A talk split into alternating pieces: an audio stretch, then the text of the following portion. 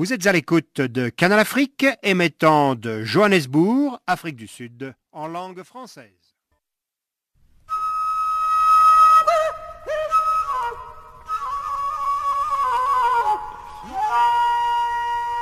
Farafina. Farafina. Terre de soleil. Farafina. Farafina. Un magazine d'infos africaine. Présentation Guillaume Cabissoso.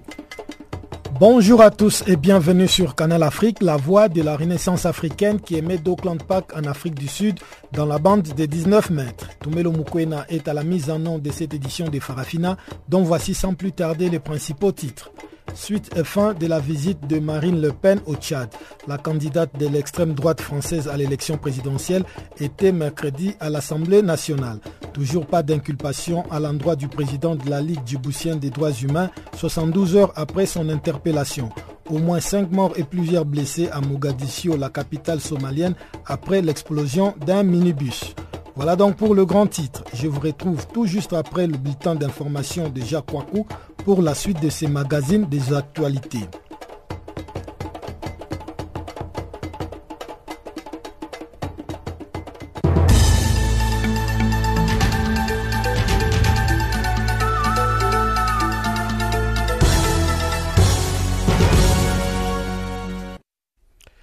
Bonjour à toutes, bonjour à tous. Commençons ce bulletin par le Sénégal. Khalifa Sall, de nouveau convoqué par le juge d'instruction. Khalifa Sall va de nouveau quitter temporairement sa cellule de la prison de Rebus pour être entendu par le juge d'instruction. Le maire socialiste de la capitale inculpé pour détournement de fonds publics, association de malfaiteurs ou encore faux et usage de faux est convoqué jeudi 23 mars à partir de 9h au tribunal de grande instance de Dakar par le juge Samba Sall, le doyen des juges d'instruction en charge de l'affaire qui agite le Sénégal depuis fin février. Accusé d'avoir détourné 2,5 millions d'euros de 2011 à 2015 à travers la caisse d'avance de sa municipalité, Khalifa Sall avait été placé sous mandat de dépôt avec cinq de ses co-accusé le 7 mars. Comme eux, il a été entendu une première fois sur le fond par le magistrat instructeur le 17 mars. Il avait alors répété à ce dernier ce qu'il assure à tout le monde depuis des semaines. Je n'ai pas détourné d'argent. Selon ses avocats, l'idylle les deals plutôt de la capitale et rival putatif du président Macky Sall à la prochaine présidentielle devrait lors de cette nouvelle audition être confronté à certains de ses co-accusés. Tout le monde s'y attend. Lors des premières auditions individuelles sur le fond, tous ont déclaré au juge ce qu'ils avaient à dire. La suite logique des choses serait maintenant que le juge procède à des confrontations, affirme maître Boureixi, bas, visiblement peu inquiet car les différents co-accusés, y compris son client, n'auraient pas fait de déclarations contradictoires pendant leur interrogatoire sur le fond.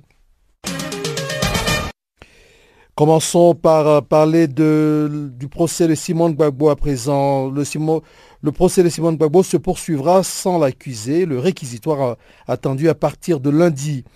Le président de la cour d'assises qui juge Simone Gbagbo depuis le 31 mai 2016 à Abidjan a décidé que son procès pour crime contre l'humanité pourra continuer sans l'accuser ni ses avocats comme euh, commis d'office absent ce mardi 21 mars. Le réquisitoire du procureur est attendu à partir de lundi prochain. Le verdict pourrait-il être rendu sans l'accusé et sa défense? C'est bien la question reste posée. Alors que les trois avocats de l'ancienne première dame, absentes aux audiences depuis le mois de novembre, ne se sont pas présentés ce mardi à la reprise du procès, le président de la cour d'assises a ouvert la voie à un tel scénario. Elle n'est pas présente, ses avocats ne sont plus nécessaires, a ainsi expliqué le juge. Mercredi dernier, les trois avocats commis d'office en décembre à la défense de l'ancienne députée d'Abobo avaient quitté la salle d'audience pour protester contre la composition de la cour qu'ils estiment irrégulièrement en raison de la présence d'une magistrate n'ayant pas suivi l'intégralité des débats. Parlons à présent de l'UNESCO, la candidature de la ministre française de la Culture crée la surprise. À la clôture du dépôt des dossiers le 15 mars, on a assisté à une avalanche de candidatures, rapporte un haut responsable de l'UNESCO dont le prochain directeur général doit être élu en novembre à Paris. Neuf ont été enregistrés. La grande surprise est venue de la toute dernière, celle d'Aubrey Azoulay, la ministre française de la Culture.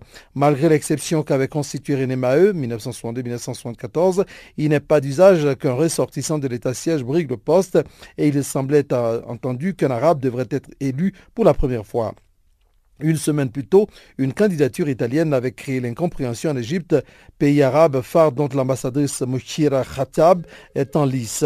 Le dossier Azoulay est arrivé en dernier car la France voulait montrer qu'elle n'avait pas perturbé le principe tacite d'une succession arabe, confie un initié pour qui Azoulay a toutes ses chances, à condition que la campagne, qui s'annonce délicate, soit menée avec tact. La binationalité de la fille du conseiller de Mohamed VI est un atout, estime un autre proche du dossier, qui se demande par ailleurs si les crises arabes de 2011 et la polémique de 2016 n'ont pas compromis les chances d'une candidature arabe. À l'époque, l'organisation onusienne avait condamné la politique d'Israël à Jérusalem-Est, poussant ce pays à suspendre sa coopération avec l'institution. L'UNESCO, qui cherche à se dégager de cet imbroglio, n'a donc pas intérêt à jeter de l'huile sur le feu. Terminons par cette autre information relative à la Côte d'Ivoire. Retour en Côte d'Ivoire pour 151 migrants ivoiriens coincés en Libye. Des femmes, parfois accompagnées de nourrissons, quelques enfants et une majorité de jeunes hommes encapuchonnés. 151 migrants ivoiriens sont rentrés de Libye mardi en fin d'après-midi, revenus de leur rêve d'accéder à l'Europe par la Méditerranée. Parmi eux, Alassane. Il est parti sans prévenir ses parents en novembre 2016 pour la Libye en passant par le Niger, après avoir donné plus de 1200 euros à un passeur. Quatre mois plus tard, le jeune Abidjanais assure qu'il ne retentera plus la traversée du Sahara. En Libye, il y a la guerre, des gens s'attrapent il te tue, explique-t-il, les traits tirés par la fatigue des milliers de kilomètres avalés. Quelques mètres plus loin, Roger, 26 ans, sait qu'il attendra encore de longues minutes avant de retrouver son ami parti il y a plus d'un an de Côte d'Ivoire. Il va directement être hospitalisé. En Libye, on lui a tiré des balles dans la jambe. Il est blessé, explique le jeune homme. Malgré l'un des taux de croissance les plus forts au monde, la Côte d'Ivoire reste en effet l'un des principaux pourvoyeurs de migrants. Toujours selon l'agence onusienne, près de 20 000 clandestins ont traversé la Méditerranée depuis le début de l'année. En 2016, une majorité d'entre eux étaient originaires du Nigeria, d'Érythrée, mais aussi de Côte d'Ivoire, de Gambie, du Sénégal et de Guinée.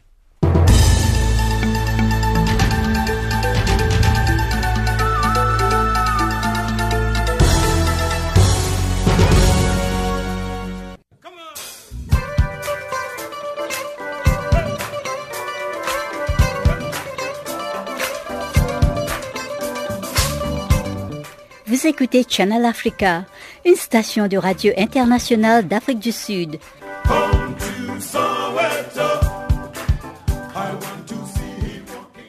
Rebonjour à tous. Suite et fin ce mercredi de la visite de Marine Le Pen au Tchad. La candidate d'extrême droite à la présidentielle française a été reçue ce mercredi à l'Assemblée nationale tchadienne où elle a prononcé un discours. Mardi, Marine Le Pen a discuté avec le président Idriss Déby avant sa rencontre avec les militaires français de l'opération Barkhane. Les enjeux de la visite de la candidate de l'extrême droite à la présidentielle française avec notre confrère Moussa Dembambaye de EFO Tchad. Oui, écoutez, Marine Le Pen qui est en train de s'exprimer en ce moment euh, devant le bureau de l'Assemblée, du Parlement tchadien, où elle vient à l'instant de déclarer, c'est pour euh, euh, de loin hein, laver ce, que les gens pensent d'elle sur de l'étranger ou encore en France où elle est raciste, elle est islamophobe ou xénophobe. Loin de là, elle vient de le dire que c'est une nouvelle relation entre le Tchad et la France et surtout avec les Africains. Euh, elle a salué la mémoire des, militaires tchadiens qui se sont donnés contre la lutte contre le terrorisme.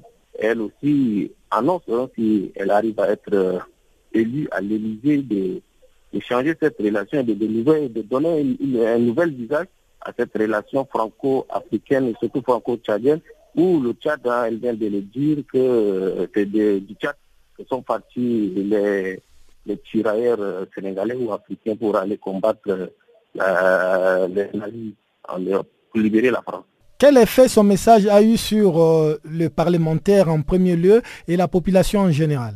Alors d'abord, le, Parlement seulement, ont applaudi cette, son discours qu'elle continue en ce moment de prononcer. Même maintenant du côté du Tchadien lambda dans la rue, l'appréciation est diverse. Euh, c'est ce visage que les médias français ont donné de cette candidate. c'est ce qui est incarné chez les Tchadiens dans la rue ou encore au quartier. Donc c'est une femme raciste, xénophobe, homophobe, et surtout le Tchad, qui a une connotation musulmane et beaucoup. Les musulmans ne voient pas cette, la bienvenue de cette femme dans le pays de Toulouse. Et vous qui êtes journaliste, qu'est-ce que Marie Le Pen attend justement du peuple tchadien ou euh, du pouvoir tchadien dans cette campagne qu'elle mène à la présidentielle euh, française? Non, Marie Le Pen n'attend rien de, Tchadiens, sinon du pouvoir tchadien et du, président Déby qui, on peut le dire, est le, est le boss du Sahel. Donc elle attend de son soutien, elle a déjà son soutien où il a reçu euh, lors de son congé dans son village natal. Donc elle a le soutien du président Déby et à partir de là, avec le G5 Sahel qui s'instaure, je pense qu'elle a tout le soutien du G5. voilà, c'est bien parti pour le Sahel qui, soutient euh, effectivement donc euh, Marine Le Pen pour sa candidature. Le Tchad et son gouvernement sont derrière elle et appuient sa candidature. Loin, comme vient de le dire le président du Parlement tchadien, de s'émixer dans euh, cette élection présidentielle française. Mais c'est vrai, officiellement, on le dit, on le dit, on ne soutient pas, mais officieusement, euh, ça se voit que le Tchad soutient la candidature de, Marine Le Pen. Et Moussande Dembaye, quelle est la dernière étape euh, dans cette euh, visite de Marie Le Pen au Tchad? Voilà, Marine Le Pen sera reçue par la première dame, Inda donc cet après-midi à la présidence de la République. Elle aura à s'entretenir avec elle. Elle visitera en fin de soirée l'hôpital mère et enfants. Puis elle conclura sa visite vers 20h de là à travers une conférence de presse, elle sera donc dans la nuit, à jeudi, euh, le Tchad. À quelques heures du discours du président mauritanien, l'on se pose la question de savoir si Mohamed Ould Abdelaziz va décider de soumettre le texte à un référendum ou va-t-il renoncer tout simplement à son initiative en appelant tout le parti de la scène politique à une concertation? Pour mémoire, contre toute attente, le Sénat a voté par une majorité de 33 sur 57 contre le projet de réforme constitutionnelle qui fait suite aux concertations nationales. On se souviendra que la coalition de l'opposition opposée au texte a donné une conférence de presse lundi et s'est dit ouverte au dialogue tout en mettant en garde le pouvoir en place contre tout passage en force à travers un référendum. Suivant l'analyse de Mohamed Abdelahi, président de l'Observatoire mauritanien de la lutte contre la corruption. Le Sénat, en tant que chambre parlementaire chargée d'examiner les projets de loi et de contrôler l'action gouvernementale, a exercé ses prérogatives, ses fonctions de contre-pouvoir. Ne voyant pas l'opportunité de ce projet de loi relatif à la révision constitutionnelle, il a voté massivement avec une majorité de 33 voix contre 20 contre, 20, contre cette, cette loi. Je crois que c'est là une attitude salutaire, car en démocratie, on attend des institutions qui jouent le rôle de contre-pouvoir. C'est ce qui leur donne de la force, c'est ce qui donne de la vitalité à la démocratie. C'est ce qui consacre également la séparation des pouvoirs, l'indépendance des pouvoirs vis-à-vis de l'un vis-à-vis de l'autre. Par ailleurs, il était attendu que les sénateurs, qui ont quand même euh, subi assez d'humiliations ces dernières années, et qui ont été traités de moutons de panurge ou de suivistes ou d'incapables ou d'inutiles même, étant donné que leur chambre constitue pour certains une charge tout court et que peut-être même pour d'autres, elle freine et paralyse et ralentit euh, l'adoption des lois, elle était tout à fait inutile et donc il devait on devait la supprimer. Je crois que face à tout cela, cette frustration, cette prise de conscience de leur rôle a fait qu'ils ont abouti à ce résultat qui a été spectaculaire et qui a surpris toute l'opinion publique, en premier lieu le pouvoir lui-même et même les députés qui sont leurs collègues et qui avaient voté massivement en faveur de ce projet de loi. On apprend que le président du Sénat, Moussen Ould El Hadj, serait parti précipitamment à Dakar. Euh, est-ce que vous pouvez, vous qui êtes sur place euh, à Nouakchott, nous confirmer euh, cette information? Pas du tout. Je ne suis pas au courant de cette information. Je sais qu'il a présidé la séance du début à la fin, depuis les, depuis les débats, euh, euh, depuis le début des débats jusqu'à la fin des scrutins. Et c'est lui-même qui a annoncé les résultats. Je ne suis pas au courant qu'il a été parti au Sénégal ou qu'il a quitté la Mauritanie. Je ne suis pas au courant de cette information. Comment expliquez-vous ces votes du Sénat? Euh, C'est ce qui a surpris tout le monde, étant donné que la majorité des sénateurs appartiennent au parti euh, au pouvoir. Tout le monde croyait que le vote était évident. Mais beaucoup de gens oublient que les sénateurs et même les députés sont des élus nationaux. Et donc, ils représentent la communauté nationale dans son ensemble. Dès lors qu'ils sont élus, ils ne sont plus les représentants seulement de leur circonscription et leur appartenance au parti ne doit pas les empêcher de jouer le rôle national. C'est là une dimension que l'on oublie souvent en Afrique et que l'on néglige, et c'est là une prérogative que l'on joue rarement. Comment envisagez-vous la suite? Est-ce que le pouvoir va à tout prix vouloir faire passer cette nouvelle constitution euh, par euh, la voie référendaire? Non, rien n'est moins sûr. Euh, le débat actuellement tourne autour des possibilités offertes au président de la République. Ce qui est sûr, c'est que notre constitution, à l'instar de la constitution française et de beaucoup de constitutions, donne beaucoup de pouvoir au président de la République. Et de toute façon, il promet d'animer une conférence de presse demain soir, au cours de laquelle je crois qu'il va clarifier sa position. Rendons-nous maintenant dans la corne de l'Afrique avec la Ligue djiboutienne des droits humains qui continue de demander la libération immédiate et sans condition de son président. 72 heures après son interpellation, Omar Ali Ouado se trouve toujours incarcéré dans les locaux du service de documentation et de sécurité sans qu'aucune charge ne lui ait été signifiée. Une situation que dénonce son fils Abdul Kader que nous avons réussi à joindre à Djibouti, la capitale.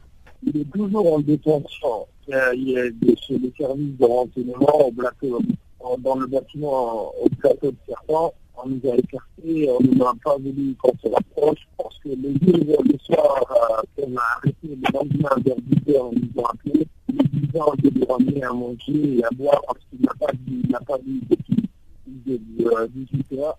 Comme ça, il a dit encore une brève. Après, on, a causé, on, on, lui a ramené à manger et à boire. Et nous a écartés en nous n'ont pas voulu laisser rentrer. On est en train de se les lieux, ramener à manger euh, chaque jour depuis hier et on ne sait pas si euh, encore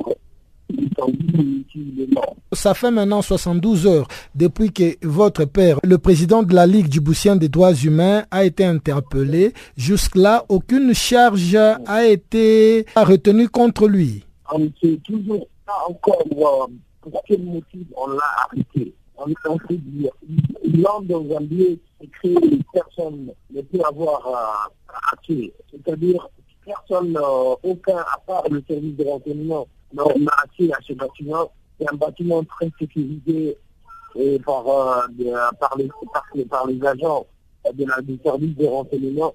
Euh, on, ne laisse pas approcher du bâtiment même, on les écarte à 200 mètres du bâtiment. Là, aujourd'hui, quand on les a ramenés, on les a ramenés à manger et à boire, et nous ont dit, et on, on, a ramené aussi des avis parce que depuis son arrestation, il n'avait pas changé de, avis. On leur a dit de, de libérer ses habits et qui nous donner des échanges. Ils nous ont dit qu'il doit changer que les habits qu'il compte présenter quand il sera présenté devant le tribunal. Et on ne sait pas. On on leur a demandé que quand ils nous ont répondu, il doit passer devant le tribunal. On ne sait pas quand aussi. Personne ne l'a dit. Tout le monde s'est rendu sur le lieu. Tout le monde s'était écarté. Tout le monde s'était télévisé. Tout le monde s'était télévisé. Tout le monde revient avec, euh, là, il y a la famille, il y a les frères, ma mère, personne ne tient le moral tout le monde est héritier, tout le monde se demande qui il a mangé, monde se demande s'il n'a pas été poursuivi, physiquement ou mentalement encore, s'il n'a pas été, euh, euh, s'il n'a pas eu atteint à son cerveau, et tout le monde se demande que ça, on se dit, est-ce qu'il a eu un, qui croit qu'il a été terrifié, le moment où il leur demandé qu'il doit plus manger il ne doit pas manger de la nourriture et de me ramener, de, à ma famille de me ramener de la nourriture. Il cache quelque chose, mais on le saura. Au Cameroun, on n'est pas encore sorti de l'auberge dans la résolution de la crise anglophone. C'est du moins ce que pense maître Jean-Marie Nouga, le chargé de la communication à l'Union de population du Cameroun, un parti d'opposition. Dans ses propos recueillis par Pamela Kumba, il explique que la nouvelle équipe mise sur pied par le président Paul Biya promeut le néocolonialisme. Ce sont des gens qui euh, promeuvent le système néocolonial Or, moi, je pense que lorsqu'on parle de multiculturalité, il faut envisager les cultures dans leur situation précoloniale, mais aussi sans doute dans leur situation post-coloniale. Donc, cette nouvelle équipe euh, ne semble pas vous impressionner. Est-ce que ça veut dire qu'il ne faut pas s'attendre à des résultats probants euh, de la part de cette euh, commission? Écoutez, les commissions du, au Cameroun n'ont pas apporté grand-chose hein, dans les perspectives souhaitées par l'opinion, euh, à défaut de souhaitées par le peuple. Donc, on peut euh, également se mettre dans la posture que, que relève votre question, c'est-à-dire une commission, une autre commission, peut-être pour, euh, pour rien. On peut aussi effectivement se mettre là à l'expérience des commissions antérieures. Bon, mais euh, c'est pas honnête, cette posture n'est pas honnête. Il faut toujours, puisque euh, le besoin de cette commission est réel, de mon humble avis, la constitution de la nation camerounaise euh, confère à cette commission des, responsabilités, et, mais je ne suis pas sûr qu'elle soit capable de prendre ses responsabilités dans la composition actuelle. Parce que, me semble-t-il, elle pourrait manquer en fait euh, une personne capable, si vous voulez, d'ouvrir la parole, d'ouvrir le débat, c'est-à-dire d'apporter des innovations, des, pensées différentes du système euh, euh, gouvernant, du système néocolonial qui nous gouverne, et pas seulement au Cameroun, qui gouverne toute l'Afrique. On imagine que cette commission propose des choses qui sont aujourd'hui répétées par le président béninois, par exemple, les cultures spirituelles africaines. Euh, au Bénin, on parle officiellement du vaudou, non plus comme une sorcellerie, mais comme d'une religion africaine précoloniale et qui est porteur en fait de... Nous avons des, des cultures en Afrique qu'on peut retrouver dans les forêts sacrées de l'Ouest, euh, dans le, ce, qu'on appelle le siège, le Lakam, ou bien dans le Mbok Bassa, ou bien dans d'autres cultures traditionnelles de l'extrême nord qu'on connaît, ou bien les camps de Béti, mais où est la place de ces cultures qui ont une forte valeur spirituelle devant, euh, vous voyez, euh, le, premier monsieur qui est là, c'est un abbé, l'abbé Jean-Marie Baudot c'est-à-dire un membre de la culture de la culture coloniale du christianisme. Et tous les acteurs vont se réclamer d'un certain christianisme. Où sont les spirituels, les spiritistes, tous les, les, acteurs, les chefs bamlékés Où sont les Mbombok Où sont les, les Manékans, les Bonbaïkans, les Botbeikans de Béti Où sont les femmes euh, qui porteuse encore des traditions millénaires, euh, qui, des cultures millénaires de nos peuples précoloniaux.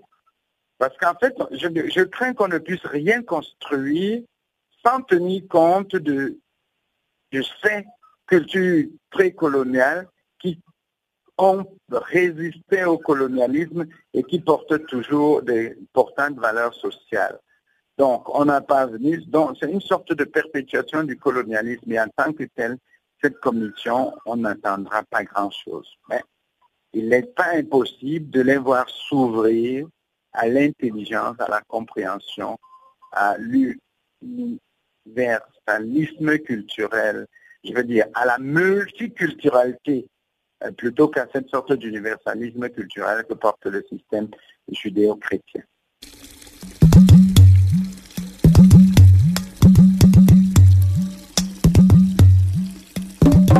Vous écoutez Channel Africa à la radio et sur internet www.channelafrica.org.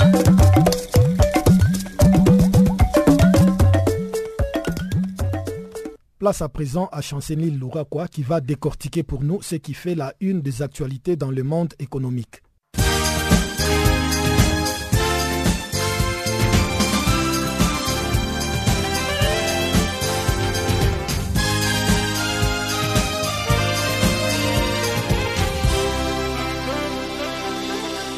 Chers auditeurs de Channel Africa, bonjour. Notre bulletin économique s'ouvre avec la visite du président burkinabé Christian Caboret à Berlin, en Allemagne. Ce dernier est accompagné d'une délégation d'hommes d'affaires burkinabés à la troisième édition du Forum économique de Berlin sur l'Afrique qui s'est ouvert le mardi. Le président burkinabé Christian Caboret a procédé à la cérémonie d'ouverture de ce forum qui a à son programme un focus sur le Burkina Faso et les opportunités d'affaires dont il régorge. Cette activité sera suivie d'une session de réseautage entre les hommes d'affaires burkinabés et allemandes. Lady Forum est organisé par l'Association économique germano-africaine et réunira des acteurs économiques, des experts internationaux et des décideurs politiques autour de la promotion de secteurs stratégiques de l'économie africaine à travers des partenariats avec les entreprises allemandes. Dans l'agenda du président burkinabé, il est également prévu des rencontres bilatérales avec des partenaires au développement.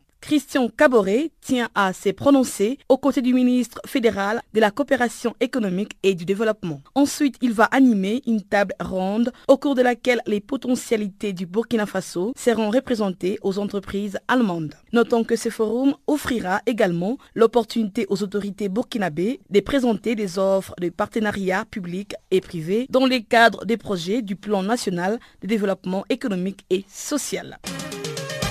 Les ministres sénégalais de l'économie, des finances et du plan Amadouba et les directeurs généraux du Bureau régional de développement et des prestations de services pour l'Afrique de l'Ouest de la Banque africaine de développement Janvier Litz ont signé le mardi un accord de prêt. Cet accord est relatif au financement du projet de construction du pont de Rosso entre la Mauritanie et le Sénégal. Les coûts total du projet est évalué à 87,62 millions d'euros. C'est soit environ 57,5 milliards de francs CFA. Les groupes de la Banque africaine de développement vont apporter 26,7 milliards de francs CFA, correspondant à 46,5% du coût total. L'objectif de ces projets est de relier les 1461 mètres linéaires qui séparent la rive mauritanienne et la rive sénégalaise du fleuve Sénégal. Signalons que ces projets a été conçu selon une approche intégrée afin de maximiser son impact sur le développement pour promouvoir une croissance partagée. En plus des travaux de construction du pont, des viaducs et des routes d'accès, les projets comportent des aménagements connexes comprenant notamment la réhabilitation des infrastructures socio-économiques de base et la construction d'infrastructures marchandes, l'appui aux femmes, l'aménagement de voiries urbaines ainsi que des pistes rurales connexes, les mesures de facilitation du transport et du transit, enfin la construction, l'équipement des postes des contrôles juxtaposés, la formation et la sensibilisation des services frontaliers et des usagers. En somme, ces projets est cofinancé par la Banque africaine de développement, la Banque européenne d'investissement, l'Union européenne ainsi que les gouvernements de la Mauritanie et du Sénégal. En marge d'une cérémonie présidée par les rois du Maroc Mohamed VI, le Maroc vient de signer une convention avec les groupes chinois AIT pour l'édification d'une ville industrielle près des Tanguay dans le nord du pays. En effet, le Maroc accueillera quelques 200 entreprises chinoises et devrait créer des milliers d'emplois. Ce vaste projet fait suite à un mémorandum d'entente signé en mai 2016 au cours d'une visite officielle de Mohamed VI à Pékin. Le coût total de ces projets est d'un milliard de dollars, soit 930 millions d'euros. Cet investissement consiste à la construction d'un pôle économique capable de générer 100 000 emplois, dont un minimum de 90 000 emplois bénéficiera aux habitants de la région d'Etangui. Les premiers coups de pioche sera donné durant le deuxième semestre de l'année en cours et l'édification de cette cité chinoise devrait durer 10 ans. Rappelons que ces dernières années, le Maroc mène une politique d'industrialisation dynamique notamment autour d'Etangé, une ville d'un million d'habitants qui actuellement abrite plusieurs parcs industriels. Porte du Maroc vers l'Europe, l'Atlantique et la Méditerranée, Tanguay se veut un hub industriel depuis la création d'une zone franche et d'un port en eau profonde.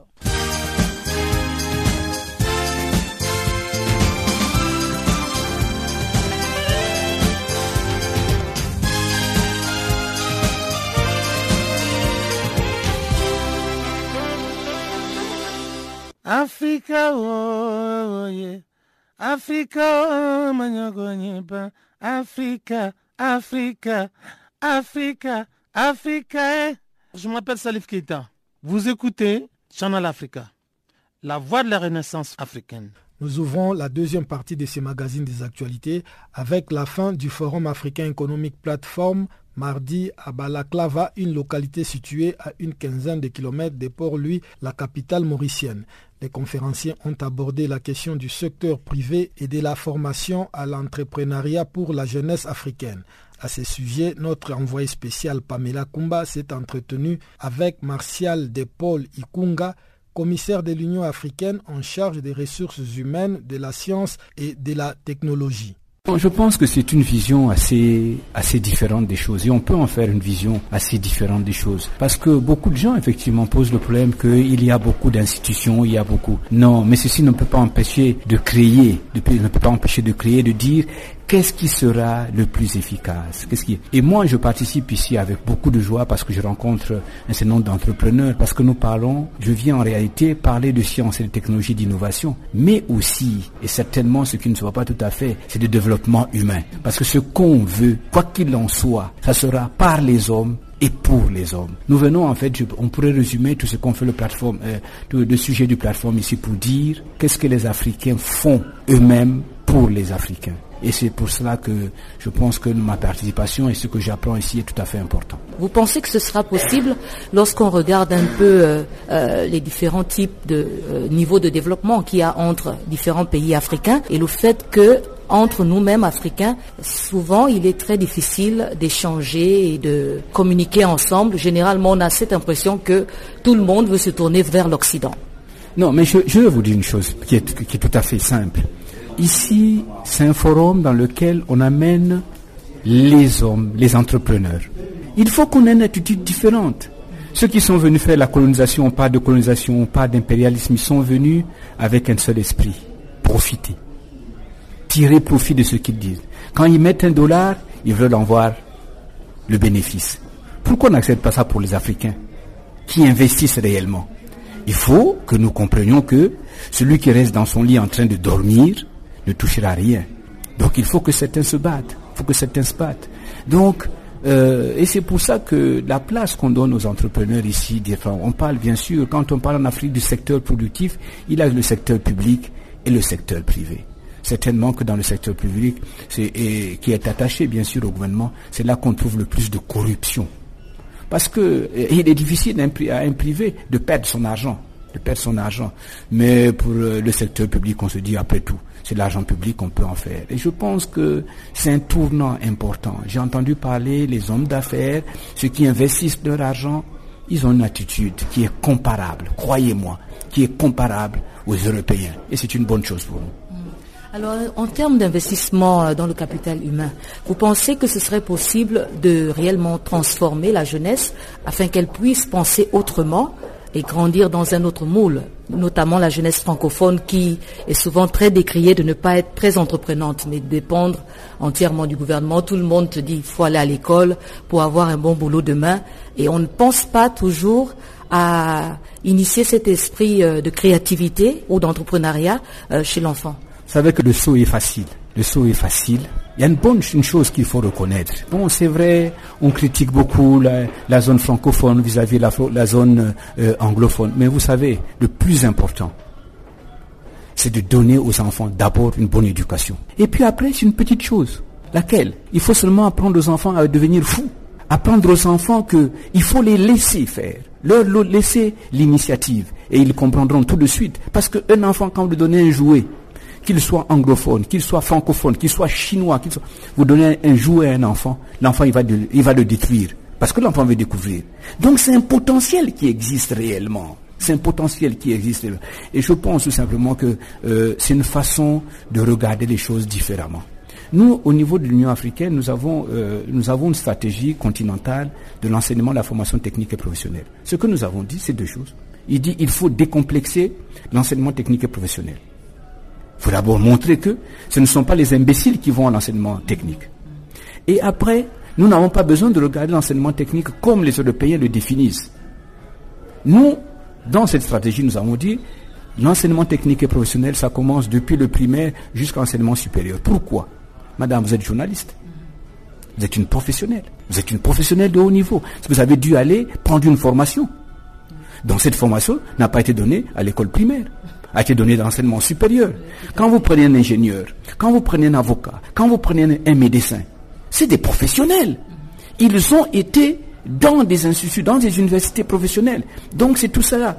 Quand les gens, les enfants vont comprendre, euh, vont euh, commencer à comprendre que le médecin, l'ingénieur, l'entrepreneur et un certain nombre de choses, c'est eux l'enseignement technique et professionnel. Ça va décomplexer les gens. Et puis deuxièmement, il faut changer la place aussi, la façon de voir l'enseignant. L'enseignant, c'est-à-dire celui qui donne la formation. Je ne prends pas l'enseignant seulement celui qui apprend à lire. Non, euh, d'une manière générale. Et ça, c'est important. En Somalie, au moins 5 personnes ont été tuées et 10 autres blessées mardi après-midi par l'explosion d'un minibus dans le centre de Mogadiscio, la capitale. Un acte cruel qui rappelle les défis sécuritaires qui attendent les nouveaux gouvernements de ces pays plongé dans une crise humanitaire majeure. L'explosion du Benubis à un barrage des forces de sécurité n'avait pas été revendiquée mardi en fin de journée, mais plusieurs responsables des policiers affirmaient qu'il s'agissait bien d'un nouvel attentat à la voiture piégée des insurgés islamistes Shebab affiliés à Al-Qaïda. Chanceline Louraquois. Cette puissance explosion à environ 500 mètres du palais présidentiel et à proximité immédiate du théâtre national s'est produite quelques heures à peine après l'annonce de la composition du gouvernement du nouveau Premier ministre somalien Hassan Ali Kher. Les Shebab ont juré la perte du gouvernement central, soutenu à bout des bras par la communauté internationale et par le 22 000 hommes de la force de l'Union africaine en Somalie, AMISOM. Confrontés à la puissance de feu de la MISOM déployée en 2007, le Shebab ont été chassés de Mogadiscio en août 2011. Ils ont ensuite perdu l'essentiel de leur bastion, mais ils contrôlent toujours de vastes zones rurales d'où ils mènent des opérations de guérilla et des attentats suicides. L'explosion de mardi, qui fait suite à une longue série d'attentats à la bombe et d'attaques meurtrières revendiquées par le Shebab, vient à nouveau souligner la fragilité des gouvernements centrales qui peinent à sécuriser la capitale et à imposer son autorité au-delà. Quelques heures avant la détonation, le Premier ministre nommé fin février par le président nouvellement élu, Mohamed Abdullah Mohamed, a dévoilé son gouvernement après un mois d'intenses tractations. La nouvelle équipe est composée de 26 ministres, dont 6 femmes, ce qui ont fait les gouvernements le plus féminisé depuis la chute du régime autoritaire du président Siad Bar en 1991. Les premiers ministres leur a notamment confié les portefeuilles de la santé, des transports et ports, du commerce, des droits de l'homme ou encore de la jeunesse et des sports. Ministre des Affaires étrangères, Youssouf Gara, est un ancien journaliste du service Somalie de la BBC et les ministres de la Défense, qui aura la lourde tâche de mettre sur pied une véritable armée nationale capable de lutter efficacement contre le Shebab, est un ancien gouverneur de la région des Baï. Les nouveaux gouvernements doivent à présent être approuvés par les parlements dans les jours à venir. Outre les incessantes attaques Shebab, la Somalie est frappée des pleins fouets par une sécheresse aiguë qui se vit aussi sur le reste de l'Afrique de l'Est. Cette sécheresse, déclarée catastrophe nationale en février, a plongé les pays dans une crise humanitaire majeure. Selon plus de 6,2 millions de Somaliens, soit la moitié de la population, ont besoin d'une aide humanitaire d'urgence, dont près de 3 millions souffrent de la faim. En 2011, la famine avait fait des 150 000 morts dans ces pays de la Corne de l'Afrique en République centrafricaine, lors de l'examen de son rapport devant les conseils des droits de l'homme mardi à Genève, une experte indépendante de l'ONU a fait état d'avancées significatives dans l'élaboration d'un cadre législatif et institutionnel dans ce pays. Toutefois, la situation sécuritaire reste fragile à Bangui, dans le quartier PK5 et dans plusieurs régions de ce pays. C'est en tout cas ce que pense Marie-Thérèse Keita Bokoum, experte indépendante sur la situation des droits de l'homme en République centrafricaine, dont les propos ont été recueillis par Alpha Diallo. On peut dire que euh, la partie où il n'y a pas de conflit en Centrafrique est assez restreinte, étant donné que même à l'intérieur de Bangui, il y a ce quartier PK5 qui reste encore très très fragile et où les retours euh, ne sont pas euh, aussi évidents. Qu'on pourrait le croire. Et donc la fragilité vient aussi euh, de cette euh, perception que l'on a actuellement, que le conflit est en train d'évoluer vers un conflit communautaire, disons même avec une connotation ethnique. Et cela est absolument dangereux parce que l'implication sur la sous-région peut être très grande et elle peut avoir des conséquences désastreuses à l'intérieur de la Centrafrique et à l'extérieur.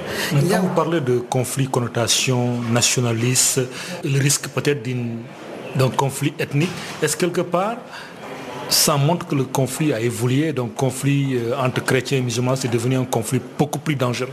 Oui, parce qu'aujourd'hui, les populations sont ciblées et attaquées et agressées parce qu'elles sont de l'ethnie de l'un ou l'autre des chefs euh, de guerre concernés. Et, cela n'est pas possible. Auparavant, elles étaient attaquées parce qu'elles seraient musulmanes ou chrétiennes, encore qu'on a bien dit que cette connotation n'est que fictive, factuelle, parce que le vrai problème est un problème politique. Était un problème politique. Aujourd'hui, il y a des problèmes de banditisme, il y a des problèmes de criminalité qui sont associés et qui font que la population est tout simplement attaquée et tuée parce qu'elle serait peule ou parce qu'elle serait goula ou arabe malgré cette connotation euh, d'un conflit nationaliste ou avec des tendances ethniques, vous avez soulevé lors de l'examen de votre rapport devant le Conseil des droits de l'homme euh, ces informations par rapport aux exactions contre les musulmans, arabes et goula, euh, les forçant à trouver refuge du côté de la ville assimilée aux chrétiens. Quel type d'informations avez-vous par rapport à cette fragilité de cette situation? C'est la situation que j'ai surtout rencontrée lorsque je suis allé visiter Bambari pour la troisième fois. Et vous savez qu'on aurait pu penser parce que par le passé, c'était le cas. Qu'en dehors de, des actions positives de communautés chrétiennes qui accueillaient des musulmans et de musulmans qui accueillaient des chrétiens, il serait difficile que systématiquement des musulmans puissent aller vivre dans un quartier qui sera en majorité habité par des chrétiens, encore qu'il y avait des exceptions. Aujourd'hui, c'est le cas, notamment mon mari. Pourquoi? Parce que euh, la ville est tenue par euh, deux types de groupes armés. Et un des groupes armés serait associé à des musulmans, et, mais vivrait dans les quartiers chrétiens, et l'autre serait associé à l'UPC qui serait Peul. Donc ça veut dire que cette alliance que l'on voit aujourd'hui, cette corrélation qu'on voit aujourd'hui, est quelque chose que je jugeais surprenant parce que dans le passé, on n'aurait pas pu assister systématiquement à ce genre de situation. Est-ce que vous avez beaucoup plus d'informations, notamment par rapport à ces violences à Bakala, au nord de Bambari, est-ce que vous avez l'identité des auteurs? Parce que vous parlez de dizaines de personnes qui auraient été exécutées et jetées dans des puits et enterrées dans des fosses communes. C'est tout de même effroyable. Alors, bon, un rapport a été fait, hein, qui m'a été communiqué. On attend des enquêtes complémentaires pour euh, déterminer la gravité des violations et aussi l'identité hein, des auteurs euh, présumés de ces violations. Mais déjà, les informations que j'ai indiquent que des centaines de personnes ont été attaquées parce qu'elles appartenaient à l'ethnie de l'un des, groupes armés qui étaient concernés. Et les atrocités étaient telles que euh, certains ont été jetés dans les puits. Et les enquêtes que j'ai pu avoir euh, dans les, les premières investigations, les populations signalent elles-mêmes que la question leur a été posée de savoir de quelle ethnie elles étaient. En tout cas, ceux qui ont pu fuir les combats ont donné cette information et donc dans la région de Abakala.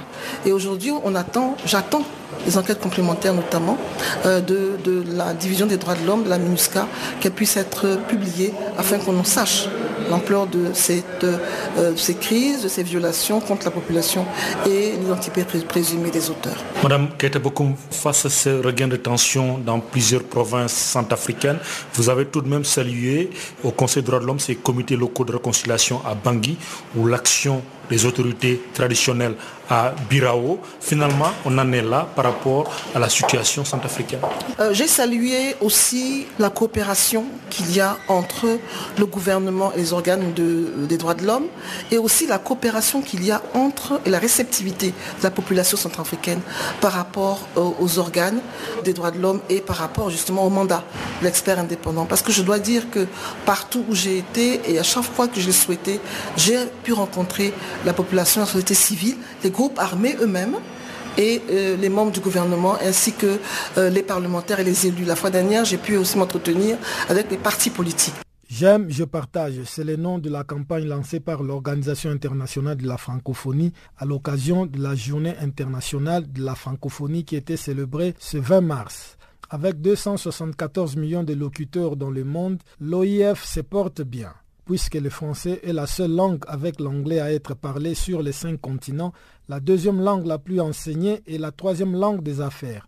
Au micro d'Isabelle Dupuis, Michel Jean, la secrétaire générale de l'OIF, fait le point sur les ambitions de la francophonie économique. Ce qui est formidable dans ce mois de la francophonie, à autour du 20 mars, c'est vraiment une occasion pour nous de nous dire ensemble comment et, sur quoi nous nous engageons avec énormément de détermination, de passion et de conviction. Que ce soit sur des questions euh, environnementales, des questions face au réchauffement climatique, que ce soit sur des questions de défense des droits et des libertés, sur des questions aussi de croissance partagée et de développement responsable. Nous sommes aussi très très très engagés sur l'autonomisation économique des femmes, que ce soit par exemple pour nous dire libre ensemble avec quantité de jeunes de tout l'espace francophone qui face, je dirais, à, la montée de cette euh, tendance au repli sur soi, parfois de ces discours haineux, ont envie de s'associer autour de valeurs euh, qui participent à cet humanisme intégral que nous défendons. Et nous voyons en tout cas avec cette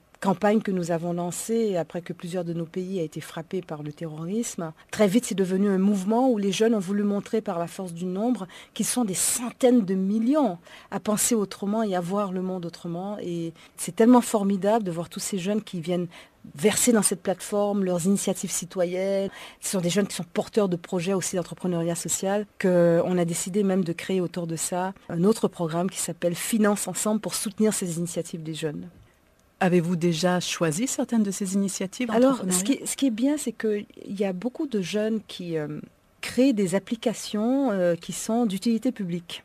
Je vous apporte un, exemple d'un jeune euh, burkinabé qui a créé une application qui va régler un problème majeur pour tout le continent africain. Vous savez que 55% des populations africaines hein, sont sans existence euh, légale. C'est-à-dire qu'ils n'ont pas de certificat de naissance. Qui n'ont pas de certificat de naissance, qui, n'ont aucune existence légale. Mhm. Donc cette question de l'état civil, elle est majeure. Donc ce jeune entrepreneur a créé une application qui permet d'enregistrer immédiatement chaque enfant qui naît et d'entrer tout de suite les données le, concernant cet enfant dans l'état civil euh, national. Alors d'une part, on va pouvoir, euh, grâce à cette application, donner donner au pays la possibilité aussi de mieux penser leur politique de santé publique, d'éducation, euh, leur politique sociale et économique, avec ces données qui sont absolument capitales. Autrement, toutes ces personnes qui sont sans existence légale sont extrêmement vulnérables. Et ce sont des personnes qui sont privées aussi de leur, de leur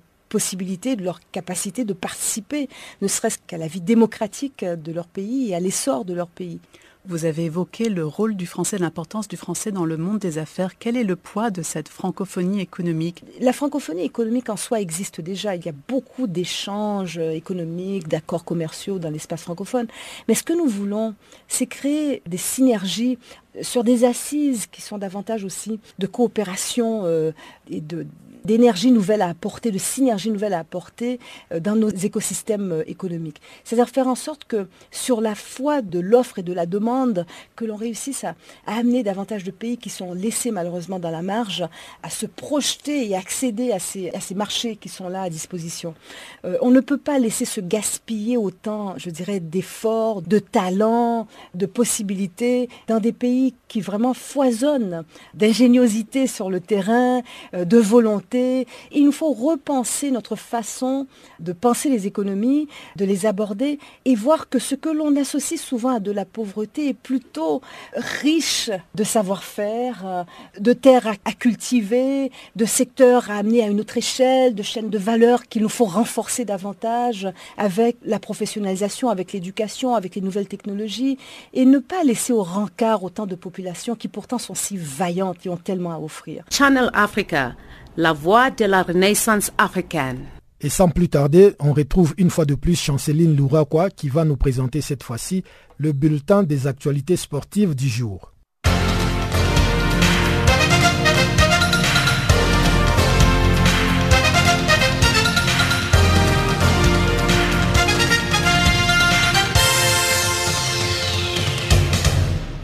Bonjour, chers auditeurs de Channel Africa. Les tours préliminaires allés des éliminatoires de la Coupe d'Afrique des Nations 2019 débutent ce mercredi 22 mars 2017 avec le Madagascar qui ouvre le bal contre le Sao Tomé. Les Djibouti s'opposera au Soudan du Sud à Djibouti. Et les Comores reçoivent l'île Maurice le jeudi 23 mars prochain à Mitsamouili. Le match retour aura lieu dans le prochain jour entre le 26 et le 28 mars prochain. Notons que les qualifiés intégreront la phase des groupes de qualification.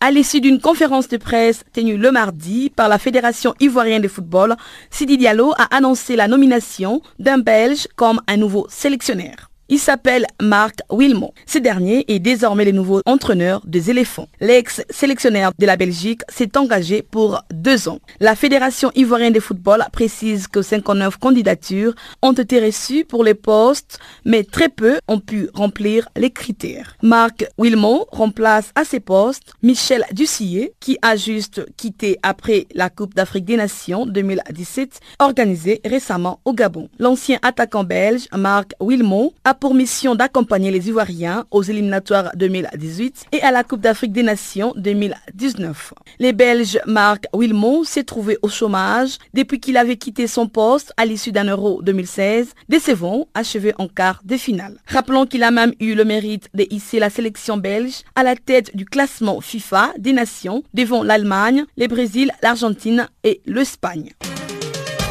La sélection de Centrafrique va affronter l'équipe locale des Lions de l'Atlas le 24 mars prochain, puis la Gambie le 27 mars en match amical. À l'heure actuelle, le sélectionneur de fauve du bas Ubangi, Hervé Lungunji, a convoqué 22 joueurs. Parmi tant d'autres, nous retrouvons Habib Habibou en forme avec Lens. L'attaquant a effectué ses grands débuts en sélection en fin d'année dernière. Liman Moussa est également convoqué, suivi de l'ancien bordelais Cédric Yambéré. Les nouveaux sélectionnaires du Congo, Sébastien Migné, a publié le mardi une liste de 23 diables rouges pour les matchs amicaux face à la Mauritanie le 27 mars prochain à Nouakchott. Blessé depuis août 2016, le gardien Christopher Mafumbi effectue un retour remarqué. Les binationaux Christopher Maboulou, Dylan Bamboula et Alan Dizabana manquent en revanche à l'appel.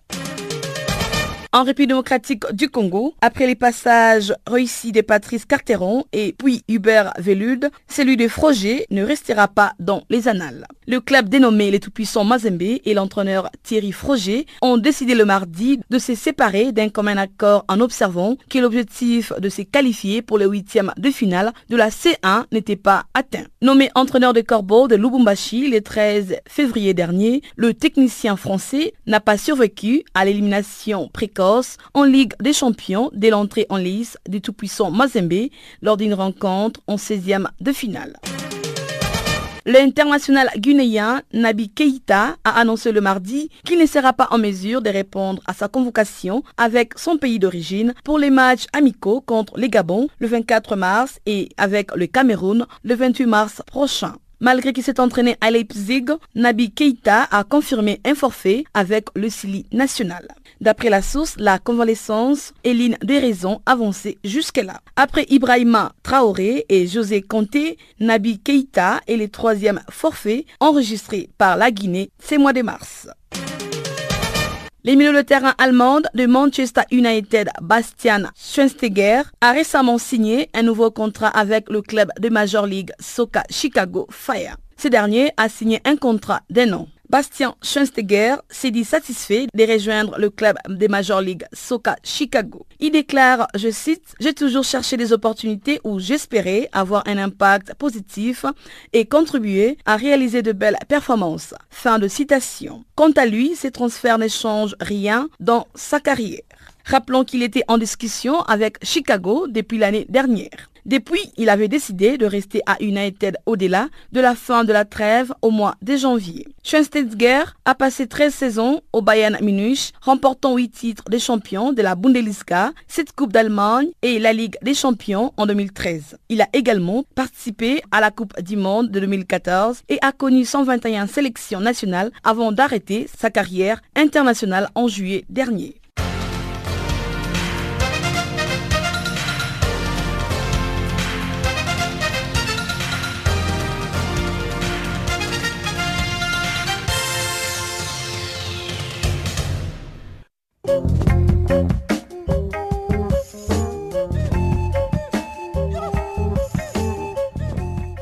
C'est par cette information que nous mettons un point final à cette édition de Farafina sur Canal Afrique. Toute l'équipe du service français vous remercie pour votre compagnie et vous donne un nouveau rendez-vous pour demain.